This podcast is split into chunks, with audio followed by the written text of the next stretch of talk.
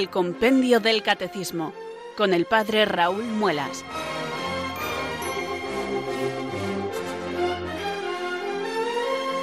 Muy buenas tardes queridos oyentes de Radio María, son las 4, las 3 en Canarias.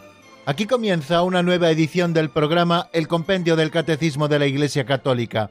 Reciban desde Talavera de la Reina un saludo muy cordial del Padre Raúl Muelas que un día más les habla desde estos micrófonos de Radio María, la radio de la Virgen, la fuerza de la esperanza.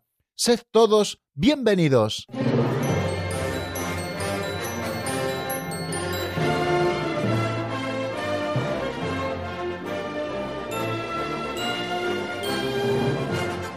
Hasta hace un par de días, queridos amigos, estaba yo como muy entusiasmado porque mi mesa de trabajo, esta mesa del estudio de radio de mi casa, pues estaba como muy ordenadita y con pocos materiales, pero caigo en la cuenta hoy antes de empezar el programa que ya vuelve a estar llena de libros y de papeles.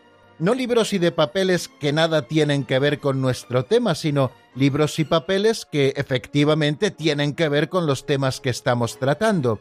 Se los describo un poquito para hacerles partícipes en este primer momento de cómo es la mesa sobre la que estoy trabajando. En primer lugar, tengo no en la mesa, sino en mi mano izquierda, como hago siempre, el compendio del Catecismo de la Iglesia Católica, que es nuestro libro de texto en el que vamos a seguir estudiando el sacramento del matrimonio.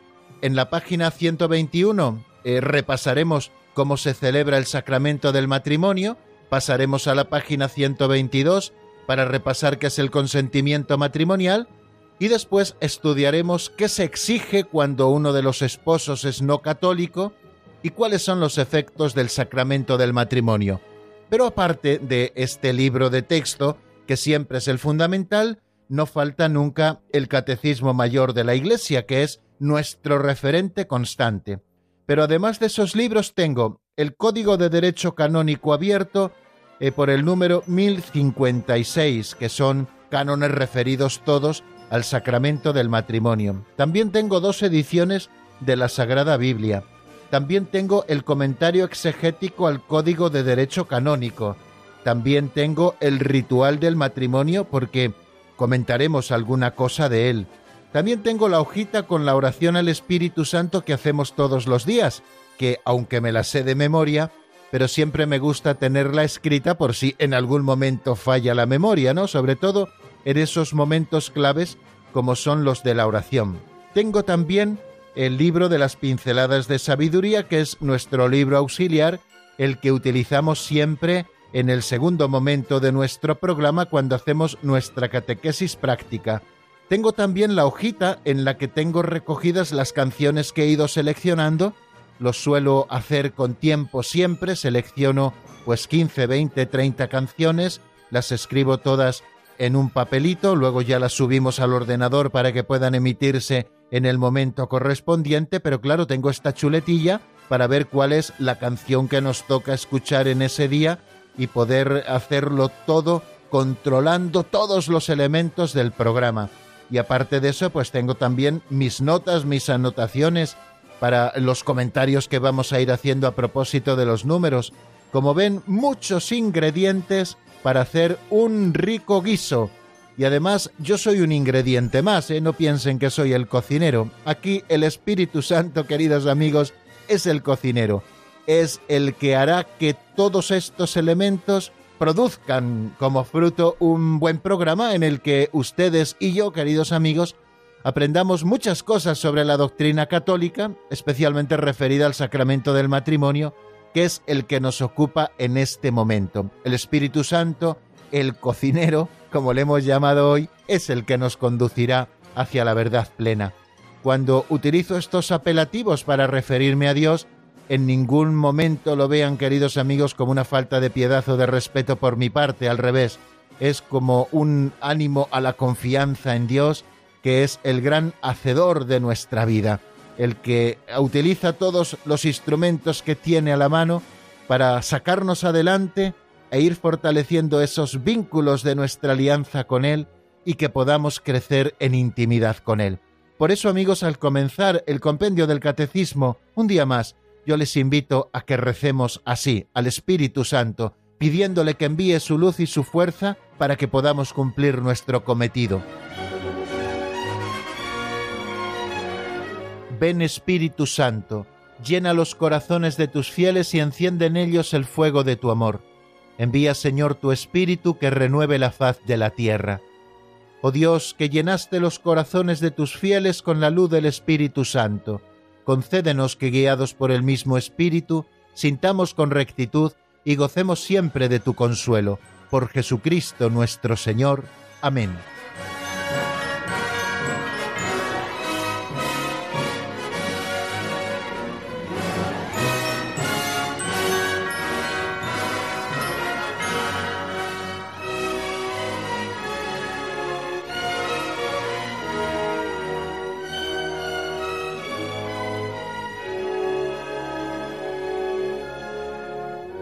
Bueno amigos, y sin que la olla de nuestro programa pierda nada de su presión, vamos a pasar a este segundo momento del programa que titulamos Pinceladas de Sabiduría. Es un momento para calentar los músculos, para luego el ejercicio fuerte del estudio de los números del compendio, con una pincelada sencilla que es una narración, una historieta, un cuentecillo, una fábula que nos ofrece el autor de las mismas, don Justo López Melús, nosotros en primer lugar disfrutamos literariamente de esa pieza bien compuesta y después reflexionamos sobre alguno de los elementos que aparecen en esa fábula. Todos estos cuentecillos, todas estas pinceladas, tratan de transmitirnos la sabiduría perenne que brota del corazón de Dios. Lo que tratamos de hacer con ellas es aplicaciones prácticas en nuestra vida concreta de esa fe que profesamos. Y lo hacemos con toda humildad, lo importante es que luego ustedes puedan volver a escuchar la pincelada si lo desean en los podcasts del programa y que también ustedes hagan su reflexión y saquen sus propias conclusiones. De esta manera el programa crecerá y crecerá y nos irá enriqueciendo cada vez más a todos. Bueno amigos, pues vamos a por la pincelada de hoy que se titula Oasis en el desierto. Como siempre, es Alberto quien nos la lee.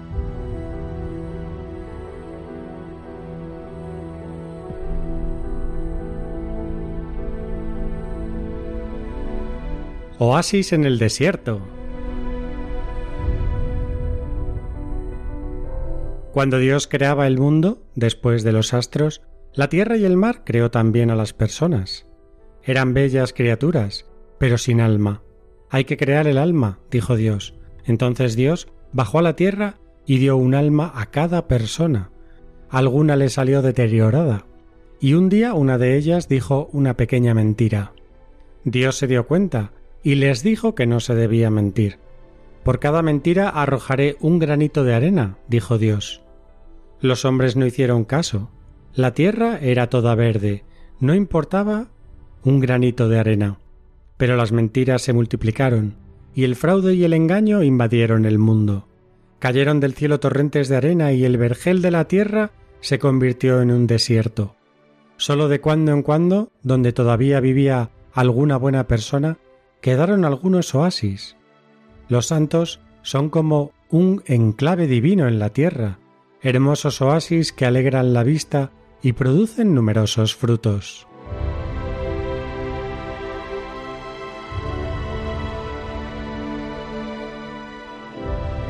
Bueno, en primer lugar decirles, queridos oyentes, que estas pinceladas son como parábolas, cuentecillos, que no son palabra de Dios ni quieren en ningún momento desdecir la palabra de Dios, sino que nos lo cuentan de una manera simpática para que nosotros podamos reflexionar, en este caso, sobre la mentira y cómo la mentira ha afectado al verdor y al frescor de nuestro mundo.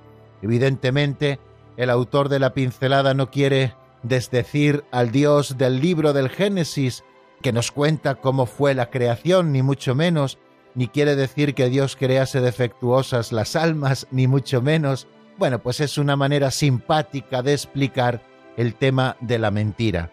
Dios creó a los cuerpos, eran cuerpos hermosos, pero no tenían alma, y Dios decidió, y esto sí que es verdad revelada, crear un alma para cada uno de sus cuerpos. Eh, el alma de cada una de las personas es única y es además inmortal porque es inmaterial, creada por Dios para cada uno de esos cuerpos e infundida en ese cuerpo en el instante mismo de su concepción. Por eso la vida humana es sagrada desde el momento de su concepción hasta su fin natural. Por eso, precisamente porque decimos sí a la vida y un sí con mayúscula a toda vida, reconociendo su dignidad, por eso la Iglesia y cada uno de nosotros decimos no al aborto, a quebrantar la vida en el seno de la madre, una vida que ya no es la de la madre, sino que es una vida distinta a la de la madre, aunque se desarrolle en su seno, y decimos sí a la vida hasta el final natural, cuando Dios quiera llevarnos con nosotros, y no cuando una decisión arbitraria, a veces movida por circunstancias muy pesantes, le llevan a uno a decir que ha decidido quitarse la vida, y encima el Estado viene a acudir a ese suicidio dándole todos los medios, ¿no? Lo que han llamado con el nombre eutanasia, ¿no? Un nombre precioso para significar una realidad terrible que ahora se está discutiendo y que quieren aprobar eutanasia, que es buena muerte, y buena muerte es morir en el Señor para vivir para siempre con Él en el cielo y morir en el Señor en el momento oportuno cuando Dios lo decida porque Él es el Señor de la vida y de la muerte y no cuando nosotros decidamos. Bueno, pues cogido por los pelos, hoy les dejo, queridos amigos, pues este pequeño apunte, ¿no? sobre el amor a la vida desde su concepción hasta su fin natural. Pero no es de eso precisamente de lo que nos habla don Justo en la pincelada. Nos dice que Dios infundió un alma inmortal a cada uno de esos cuerpos que había creado. Pero dice que alguna le salió un poco defectuosa. Supongo que las estaba haciendo muy deprisa, siguiendo un poco la broma evidentemente de la pincelada, y alguna le salió un poquito defectuosa y dijo en una ocasión una mentira algo que no era acorde a la verdad. Y entonces el Señor dijo, bueno, pues cada vez que un alma diga una mentira, yo enviaré un granito de arena a la tierra. Bueno, pues eh, las almas empezaron también a pervertirse un poco y a decir mentiras, a decir mentiras, y a veces eran torrentes de arena los que el Señor tenía que hacer bajar desde el cielo, hasta el punto de que casi el mundo se convirtió en un desierto. Y en ese gran desierto, lleno de mentiras, a veces hay pequeños oasis que son las vidas de los santos y las vidas de las personas buenas que saben vivir y decir siempre la verdad. Bueno, pues este cuentecillo, esta historia, esta narración, creo que nos hace caer en la cuenta de el daño y la sequedad que produce la mentira a nuestro alrededor. La mentira en cualquiera de sus facetas y en cualquiera de sus grados de gravedad. Muchas veces decimos, no, si esto es una mentira pequeña, sí, sí, es una mentira pequeña, pero ya no es acorde a la verdad. Y a nosotros el Señor nos dijo que vuestro sí sea sí y que vuestro no sea no. Todo lo que pase de ahí viene del maligno.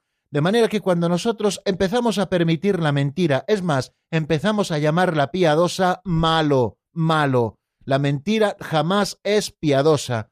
La piedad es esa virtud que nos relaciona directamente con Dios, a quien servimos, con nuestros padres, a los que queremos, y con nuestra patria, a la que tanto también debemos. Bueno, pues la virtud de la piedad se ve afectada cuando nosotros llamamos a una mentira piadosa. Una mentira jamás puede ser piadosa. Una mentira es una mentira y es por lo tanto algo que no confronta con la verdad y es algo que Dios no quiere y que confronta de lleno con la verdad de Dios. Por lo tanto, una mentira jamás puede ser piadosa. Ojalá, queridos amigos, desterrásemos el adjetivo calificativo piadoso para referirlo a la mentira. Una mentira siempre es una mentira y jamás puede ser piadosa. Y desde esas mentiras más pequeñas, pues que a veces son exageraciones o que a veces son para salvar a alguna pequeña persona, que no trato de justificarlas, pero sí que es verdad que no tienen muchísima gravedad, hasta las mentiras más graves, hasta las mentiras más graves, todo es mentira, y al final hace que si nos acostumbramos a mentir, al final va perdiendo campo el terreno verde en nuestra vida, fecundo y fresco, y al final va ganando terreno el desierto, esos arenales secos en los que no se puede construir absolutamente nada porque son inconsistentes, la arena ni para las playas, queridos amigos, porque cuando se calienta bien que nos quema los pies. Entonces yo les recuerdo que tenemos que hacer de nuestra vida pequeños oasis, pequeños oasis donde brille la verdad y donde la gente pueda venir a descansar. En el desierto no se puede descansar y en un mentiroso tampoco se puede descansar. Solo se puede descansar en los oasis, donde hay frescor, donde hay agua, donde hay vegetación, y solo se puede descansar también en las personas verdaderas, aquellas que sabes que no te están mintiendo, que te están presentando la verdad, aunque a veces la verdad duela, que lo hacen también sin descaro, que procuran hacerlo siempre con caridad. Esas personas, queridos amigos, son pequeños oasis en nuestra vida. ¿Por qué cada uno de nosotros, queridos oyentes, y somos muchísimos los que estamos conectando a estas horas de la tarde con Radio María, no nos convertimos también en oasis de la verdad para los que nos rodean?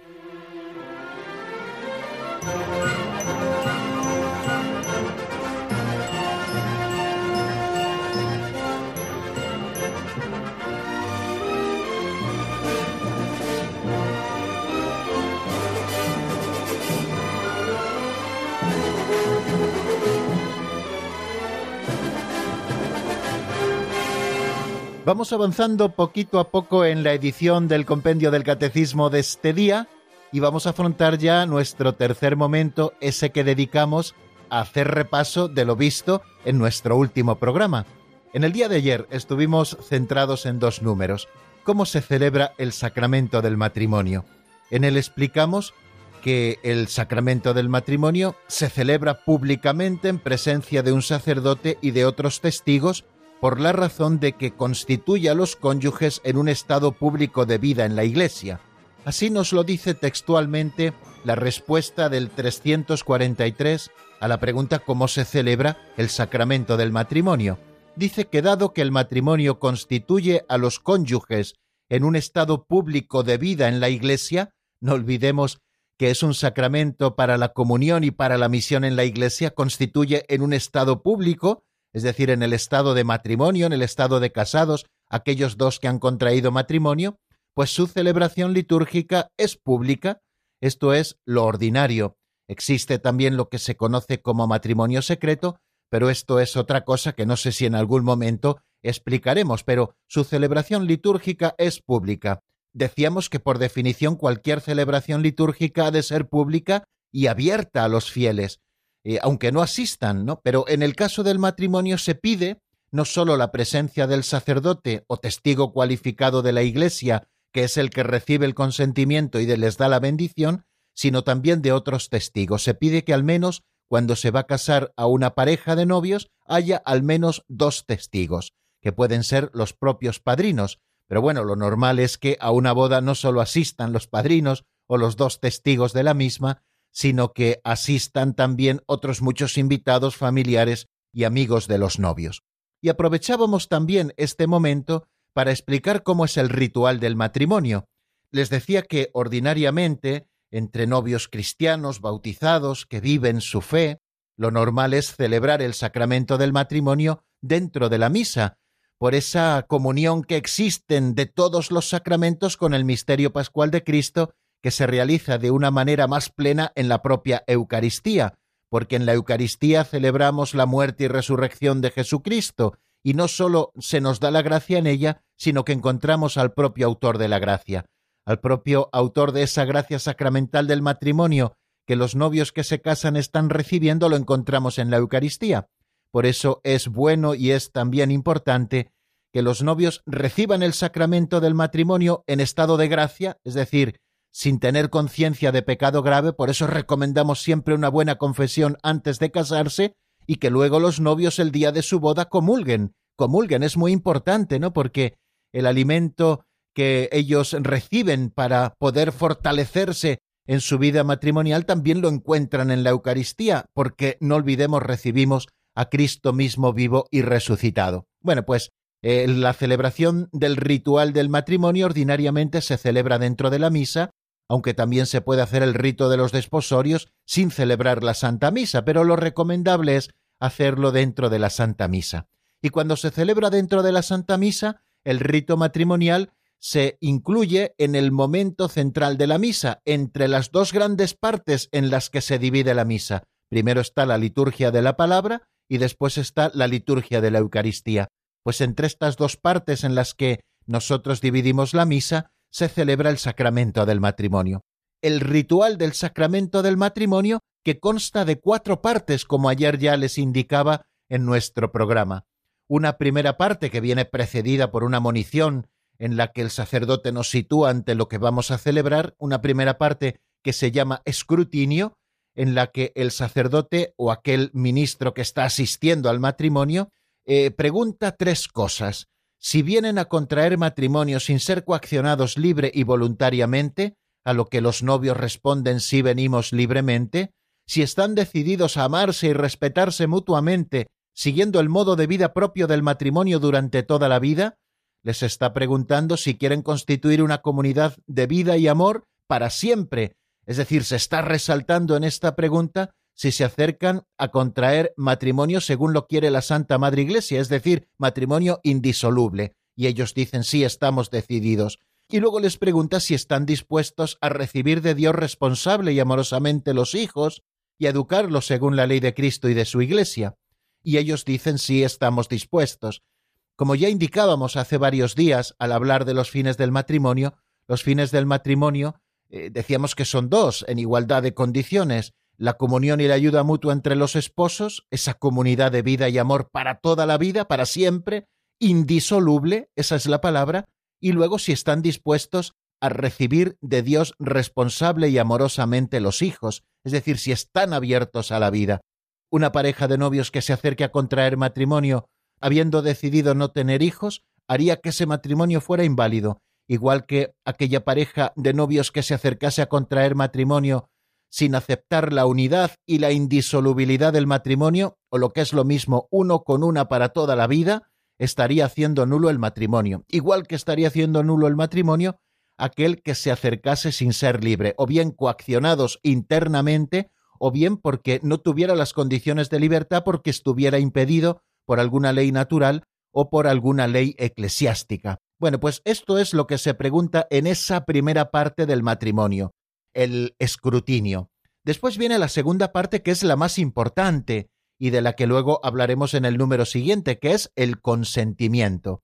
Dice el Código de Derecho Canónico que el matrimonio lo constituye el consentimiento de las partes, es decir, esa manifestación de la voluntad según la cual se entregan el uno al otro para toda la vida, y además aceptando el matrimonio tal y como ha salido de las manos de Dios y tal y como la Iglesia Madre nos lo enseña.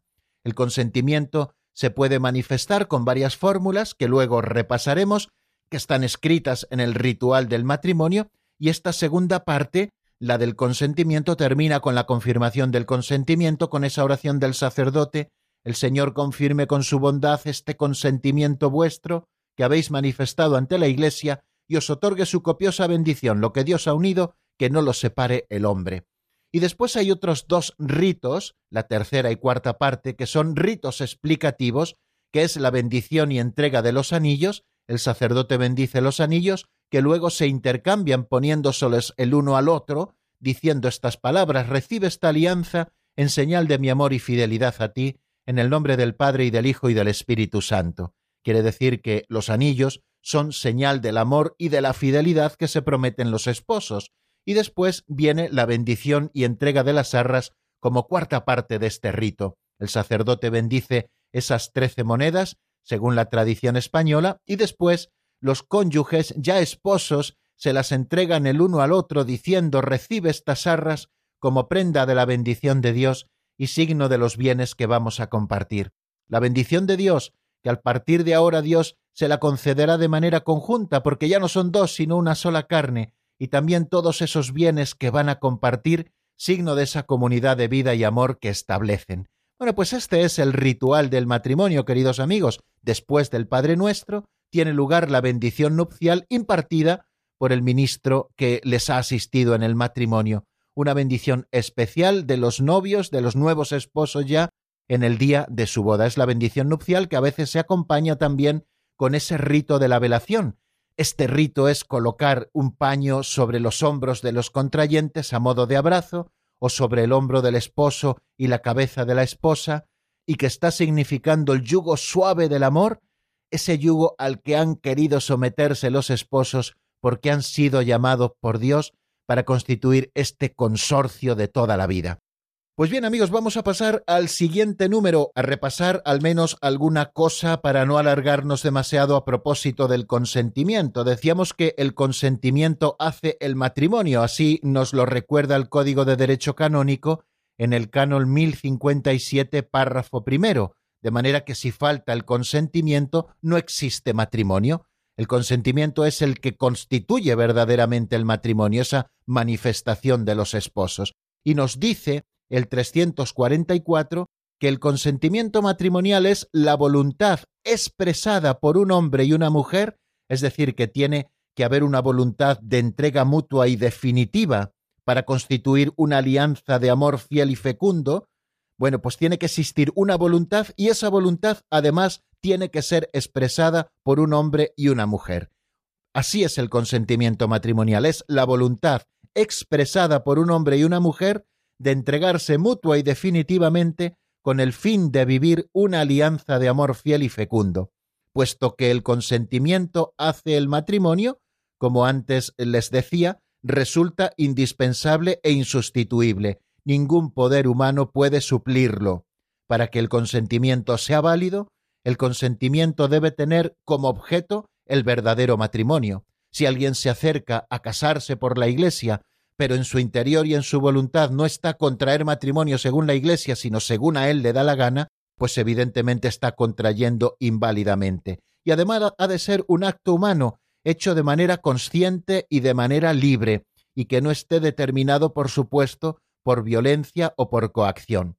Por eso la Iglesia puede declarar nulo un matrimonio, porque lo hace a través de un proceso judicial, por un tribunal eclesiástico competente para ello, bueno, pues investiga sobre el momento en que los novios intercambian el consentimiento y si ese consentimiento estaba viciado por algunas de las causas que recoge el Código de Derecho Canónico y que escapan ahora al estudio de las mismas, puesto que nosotros estamos en el compendio y tampoco podemos alargarnos demasiado, bueno, pues por eso la Iglesia, digo, puede declarar nulo el matrimonio. No puede la Iglesia, queridos amigos, eh, anular un matrimonio, como algunos dicen. La Iglesia no puede romper un vínculo sagrado, solamente puede declarar que algo no existió, porque no reunió los requisitos indispensables para que ese matrimonio fuera tal, porque estaba viciado el consentimiento.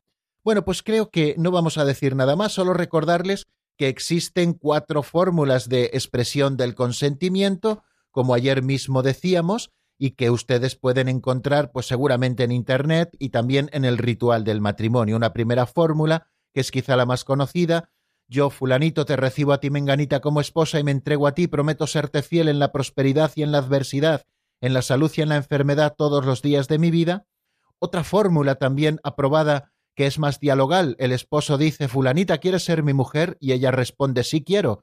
Y luego la mujer dice, menganito, ¿quieres ser mi marido? Y él dice, sí quiero y el esposo dice, fulanita, yo te recibo como esposa y prometo amarte fielmente durante toda mi vida. Y la esposa dice, menganito, yo te recibo como esposo y prometo amarte fielmente durante toda mi vida. Hay también una tercera fórmula que es, yo, menganito, te recibo a ti, fulanita, como legítima mujer mía y me entrego a ti como legítimo marido tuyo según lo manda la Santa Madre Iglesia Católica. Y lo mismo después diría la esposa. Y hay otra fórmula en que es el sacerdote el que les pregunta y ellos se adhieren al consentimiento diciendo sí quiero.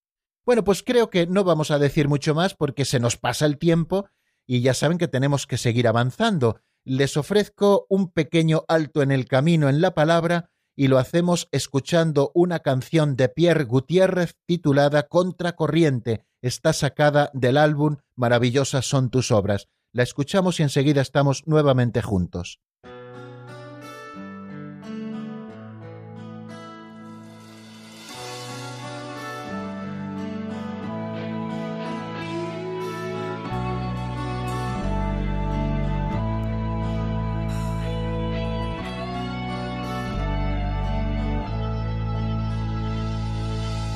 En el muelle.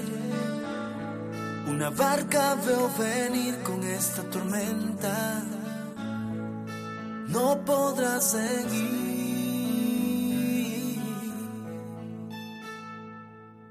Le vuelvo la espalda y una voz llama por mí. Y una voz llama por mí.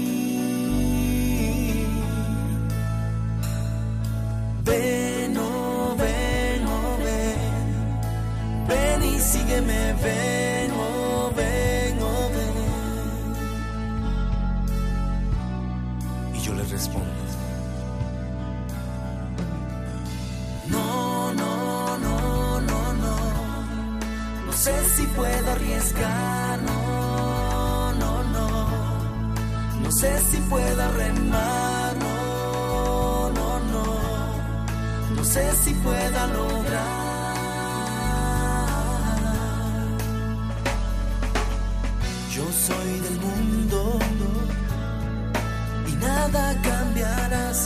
Si me subo a esa barca seguro se hundirá. Seguro se hundirá.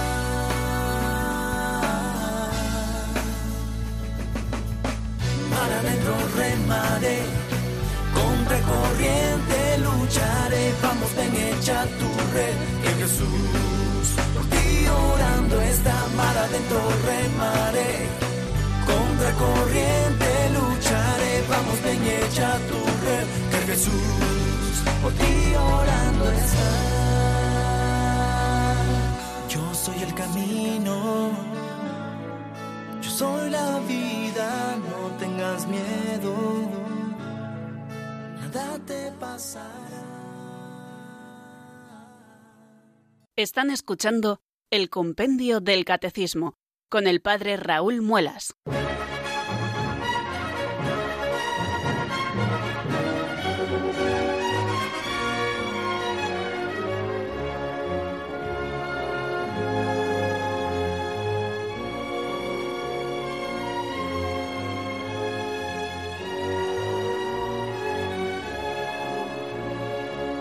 Vamos a seguir otro poquito, queridos oyentes, en el estudio del sacramento del matrimonio y lo hacemos aquí en la sintonía de Radio María con el número 345 del Compendio del Catecismo de la Iglesia Católica.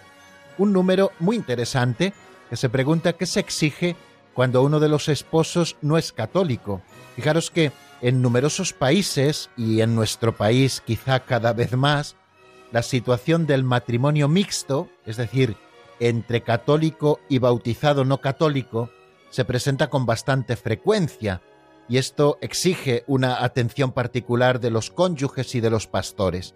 Y también existe el caso de los matrimonios con disparidad de cultos, que son entre católico y no bautizado, y esto exige una mayor atención. Bueno, pues sobre esto es sobre lo que quiere preguntarse ahora el compendio del catecismo, en lo que quiere exponernos, qué dice la Iglesia sobre los matrimonios mixtos o sobre los matrimonios con disparidad de cultos. Luego volveremos nuevamente a ese concepto para que nos quede claro.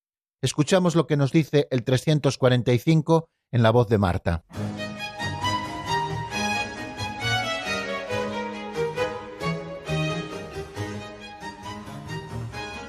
Número 345. ¿Qué se exige cuando uno de los esposos no es católico? Para ser lícitos, los matrimonios mixtos, entre católico y bautizado no católico, necesitan la licencia de la autoridad eclesiástica. Los matrimonios con disparidad de culto, entre un católico y un no bautizado, para ser válidos necesitan una dispensa.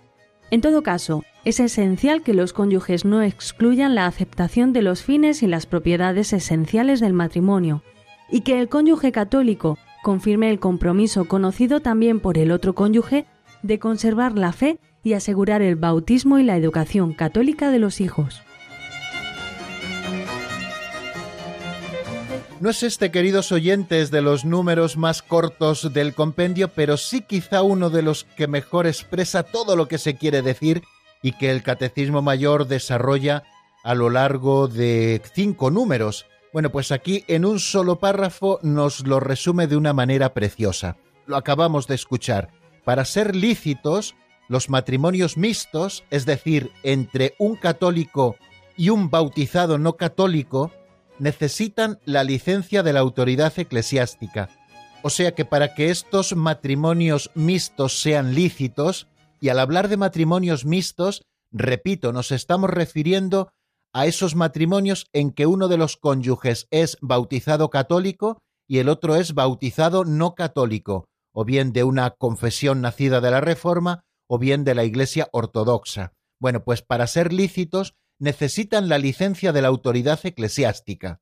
Bueno, y los matrimonios con disparidad de cultos, que son entre un católico, es decir, una parte está bautizada y la otra es un no bautizado, o bien porque no cree, o bien porque pertenece a una religión distinta, eso es lo que llamamos matrimonios con disparidad de cultos, para que estos matrimonios sean válidos, necesitan una dispensa expresa de la autoridad eclesiástica, del ordinario del lugar, del obispo o de sus vicarios que tienen eh, competencias precisamente para estos temas. Bueno, en todo caso, nos sigue diciendo el 345, es esencial que los cónyuges no excluyan la aceptación de los fines y de las propiedades esenciales del matrimonio, y que el cónyuge católico confirme el compromiso conocido también por el otro cónyuge de conservar la fe y asegurar el bautismo y la educación católica de los hijos.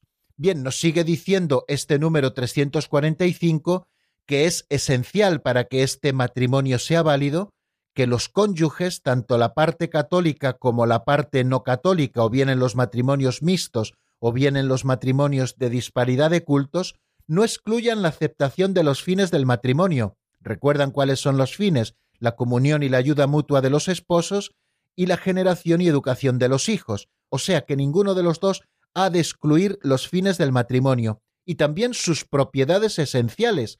¿Cuáles son las propiedades esenciales del matrimonio? Pues la unidad y la indisolubilidad. ¿Qué significa la unidad? Pues que es entre un hombre y una mujer. ¿Y la indisolubilidad qué significa? Que es para siempre. Lo decía un sacerdote de una manera muy simpática. Unidad e indisolubilidad significan uno con una pató la vida. Lo decía él así de una manera simpática para que todo el mundo supiera a qué nos estamos refiriendo. Pues es esencial para que ese matrimonio que se contrae entre parte católica y parte no católica, bien bautizado en otra confesión en el caso de los matrimonios mixtos o bien no bautizado, eh, es esencial que los cónyuges no excluyan ni los fines del matrimonio queridos por Dios ni las propiedades esenciales con las que Dios marcó el matrimonio desde el principio. Y también se exigen firmar unas cautelas. El cónyuge católico tiene que comprometerse y el otro no católico debe también conocerlo, de que va a conservar el católico su fe y de que va a asegurar el bautismo y la educación católica de sus hijos. Quiere decir que para que se acceda a la celebración de estos matrimonios, la parte católica debe comprometerse a educar cristianamente a sus hijos y a bautizarlos en la fe católica, y debe también comprometerse a no poner en peligro su propia fe, y la otra parte no católica debe conocer este compromiso y debe también aceptarlo.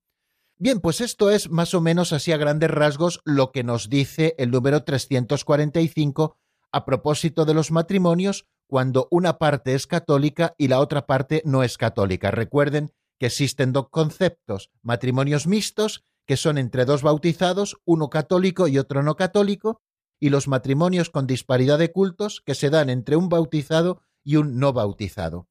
Nos dice el Catecismo Mayor de la Iglesia, y creo que es muy interesante que esto también lo apuntemos para que luego podamos reflexionarlos, que la diferencia de confesión entre los cónyuges no constituye un obstáculo insuperable para el matrimonio, cuando llegan a poner en común lo que cada uno de ellos ha recibido en su comunidad y aprender el uno del otro el modo como cada uno vive su fidelidad a Cristo.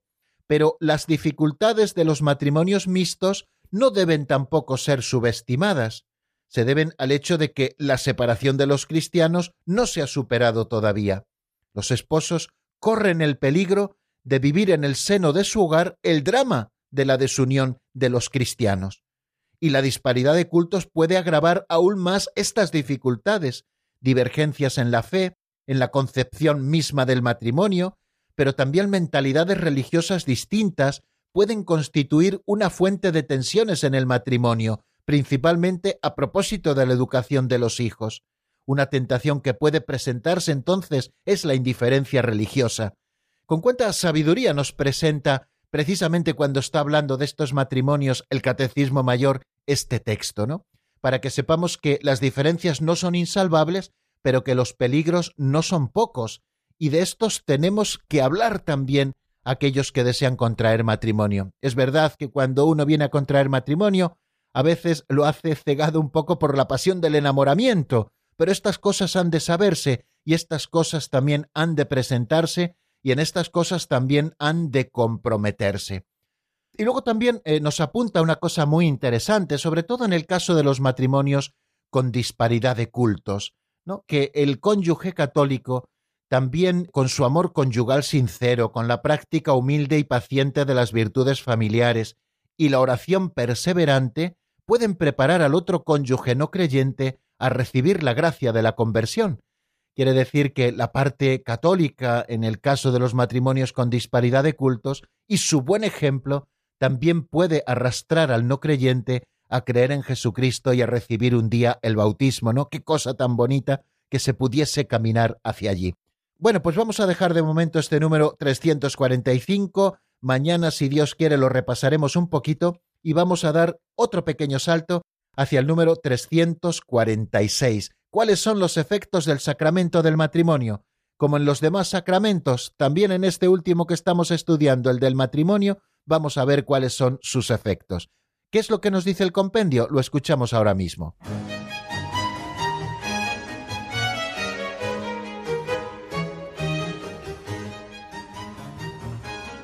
Número 346.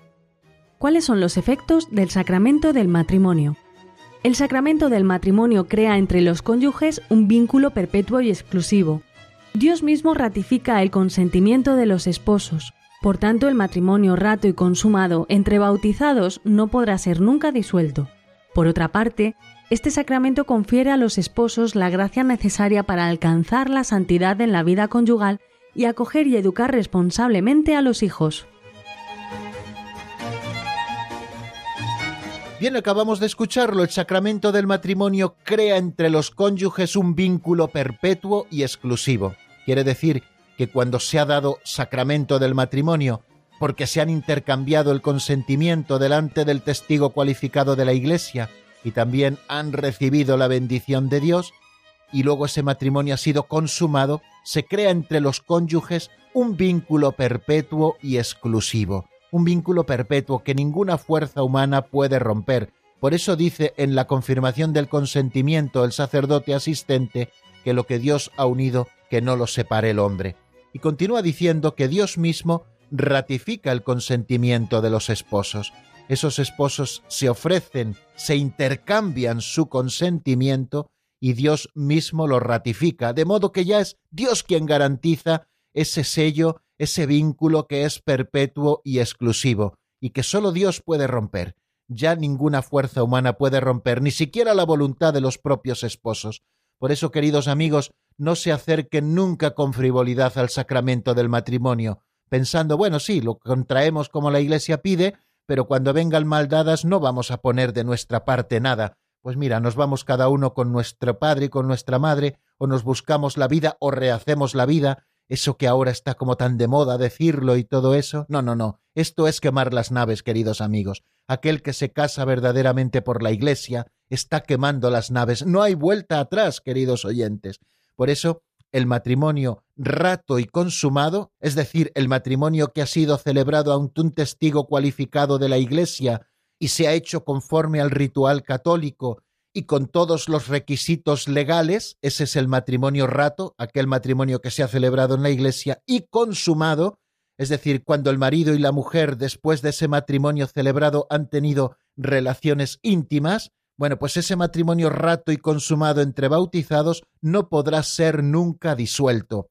El otro día lo explicábamos, que la Iglesia no anula nada, sino que la Iglesia declara nulo algo que nunca existió decir, aquel consentimiento estuvo viciado y por lo tanto no hubo sacramento. Eso es lo que la Iglesia declara. Nunca disuelve nada porque la Iglesia no tiene potestad para disolver el vínculo del matrimonio. Por otra parte, continúa diciéndonos el número 346, este sacramento confiere a los esposos la gracia necesaria para alcanzar la santidad en la vida conyugal y acoger y educar responsablemente a los hijos. Bueno, los efectos, por lo tanto, del matrimonio son que crea un vínculo perpetuo y exclusivo, ese es el primer efecto, y el segundo efecto también del matrimonio es la gracia propia de este sacramento, la gracia necesaria para poder cumplir con las obligaciones del matrimonio, que son alcanzar la santidad en la vida conyugal y acoger y educar responsablemente a los hijos.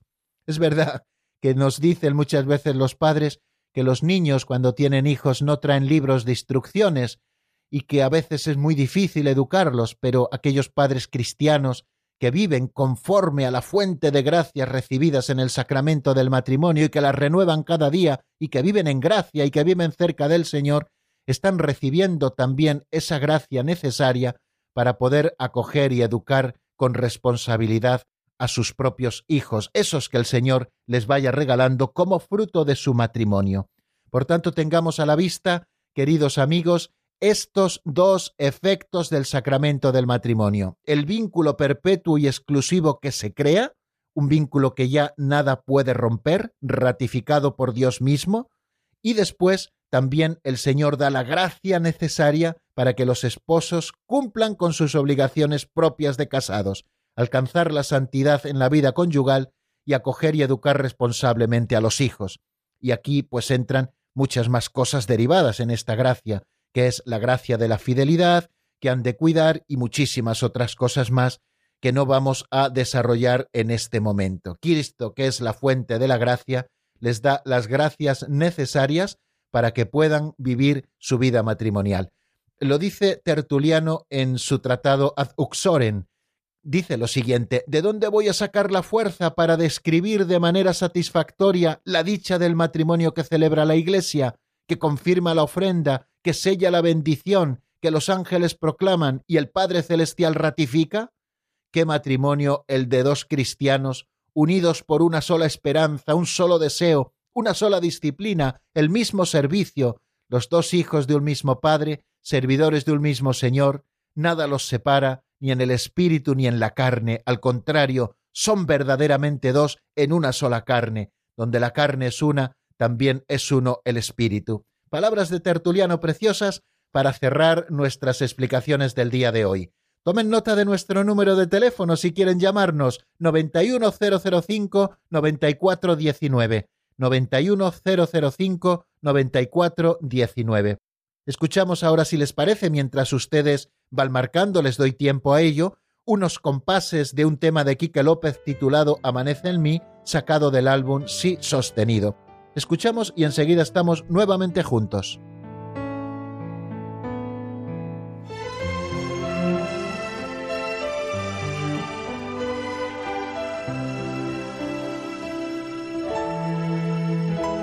Se apagaron las estrellas, pero aún brilla una luz que me baña de consuelo y me perfuma de esperanza. El silencio y el abismo se cerró. Suenan campanas de alegría anunciando tu perdón.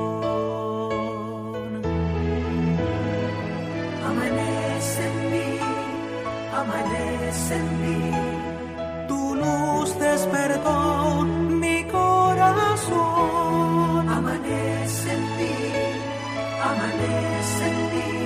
Resplandor de un nuevo día en mi interior. Amanece en mí, amanece en mí. Tu luz despertó mi corazón.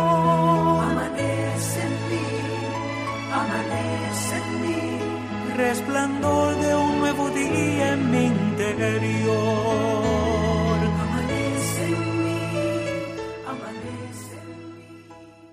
Están escuchando el Compendio del Catecismo con el Padre Raúl Muelas.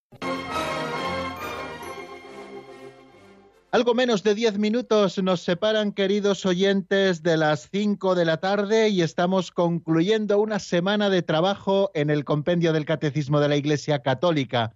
Toda esta semana hemos estado dedicados íntegramente al estudio del sacramento del matrimonio y lo hemos hecho pues descubriendo la doctrina que la Iglesia Madre nos enseña a lo largo de todos esos números. Todavía nos quedan un par de días o tres de la semana que viene para seguir estudiando algunas cosas más sobre el sacramento del matrimonio. Y abrimos nuestro teléfono de directo que es el 910059419.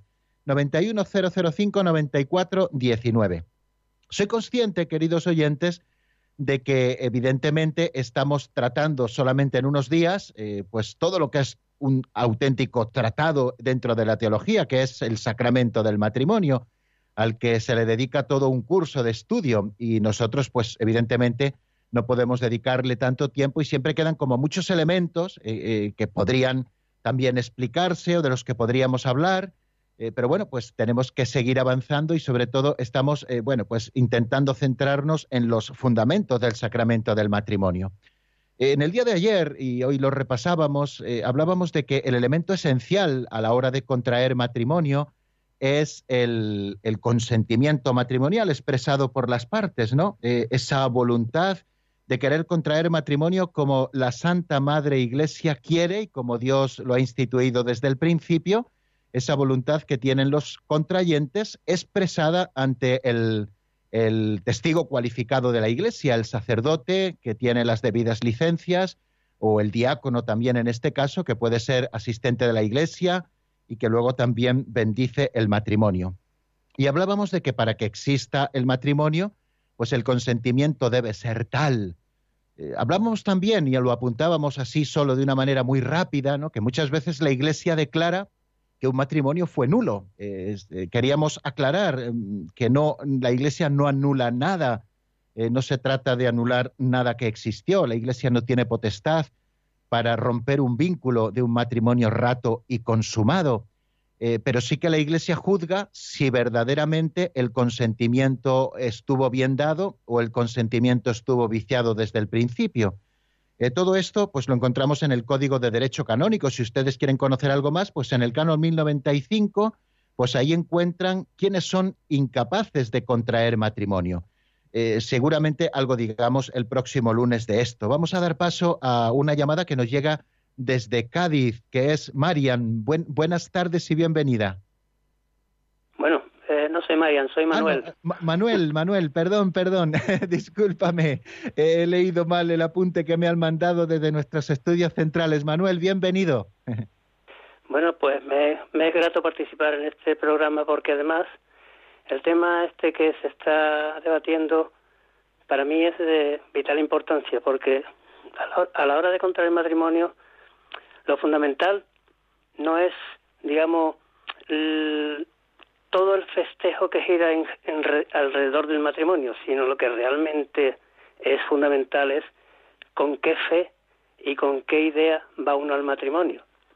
Yo, como cristiano, como católico, yo siempre he creído que ir al matrimonio eh, iba a cumplir con un sacramento que imprime carácter. Es decir, que para mí el matrimonio pues es una lucha desde que lo contrae hasta que ya Dios quiere llevarnos a donde Él desea llevarnos, pues es una lucha constante. Tentaciones, altibajos, eh, diferencias, y todo esto, digamos que se suele evitar, se suele solucionar gracias a ese carácter que imprime este sacramento. Esto lo, lo creo con la fe que Dios me ha dado y es lo que yo quería llevarle a usted y a su programa. Muchísimas gracias, querido Manuel, por tu reflexión eh, muy interesante y además eh, dada desde la propia experiencia. No olvidamos nunca que la vida cristiana es lucha y la vivencia auténtica de la vida cristiana no tiene nunca que dejar de lado ese carácter de milicia, ¿no? De luchar contra las propias pasiones y contra las dificultades y tentaciones que aparecen y esos altibajos.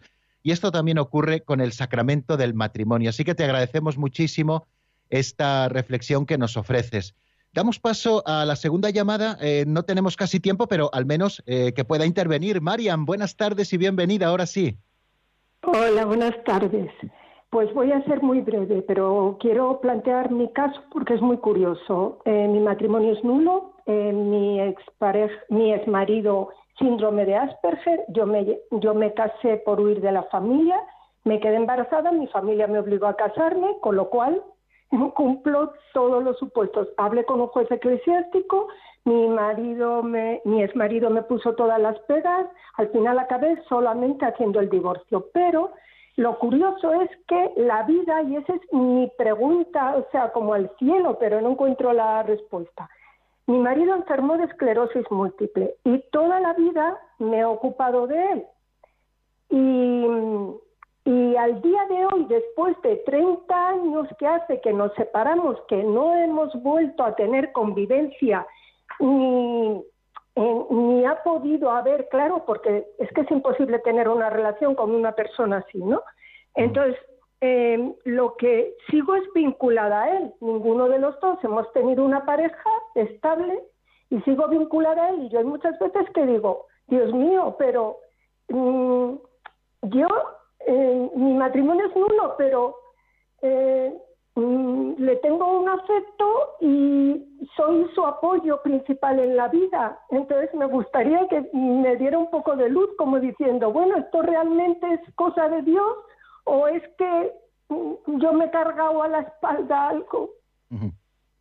Bien, bien, pues eh, muchísimas gracias, Marian, por su testimonio y hoy casi no tendremos tiempo de responderla, pero sí que me comprometo el lunes, si Dios quiere, a decir alguna cosita a propósito de esto. Eh, es claro que el matrimonio celebrado ante un ministro de la Iglesia se tiene por matrimonio válido, pero por las cosas que usted nos cuenta, pues evidentemente podría haber ante un tribunal eclesiástico una nulidad de esas que llamamos de libro, como muy clarísima, porque ni hubo libertad por su parte para prestar el consentimiento y por la parte de él, pues existe una incapacidad de naturaleza psíquica para asumir las cargas propias del matrimonio. Eso, eso está muy claro. No sé si han llevado su caso ante los tribunales, pero lo más probable es que no hubiera ninguna dificultad para que un tribunal eclesiástico lo declarase nulo, que son los únicos competentes para poder hacerlo.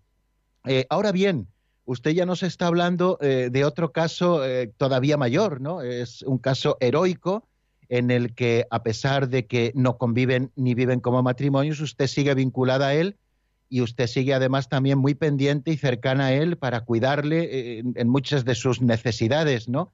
Eh, y, ya no tanto quizá como esposa, ¿no? Sino, sino como una cristiana que ha recibido una llamada ante alguien que el Señor le ha puesto en el camino para poder cuidarle, pero eh, podríamos eh, dedicarle un poquito más de tiempo a este, a este asunto, tiempo del que ya no disponemos, porque estamos a punto de terminar la hora y nos van a cortar el programa porque tiene que seguir la programación de Radio María. Muchas gracias por su intervención y el lunes diremos alguna cosita más. Que pasen un buen fin de semana. La bendición de Dios Todopoderoso, Padre, Hijo y Espíritu Santo, descienda sobre vosotros y permanezca para siempre. Amén. Hasta el lunes, si Dios quiere, amigos.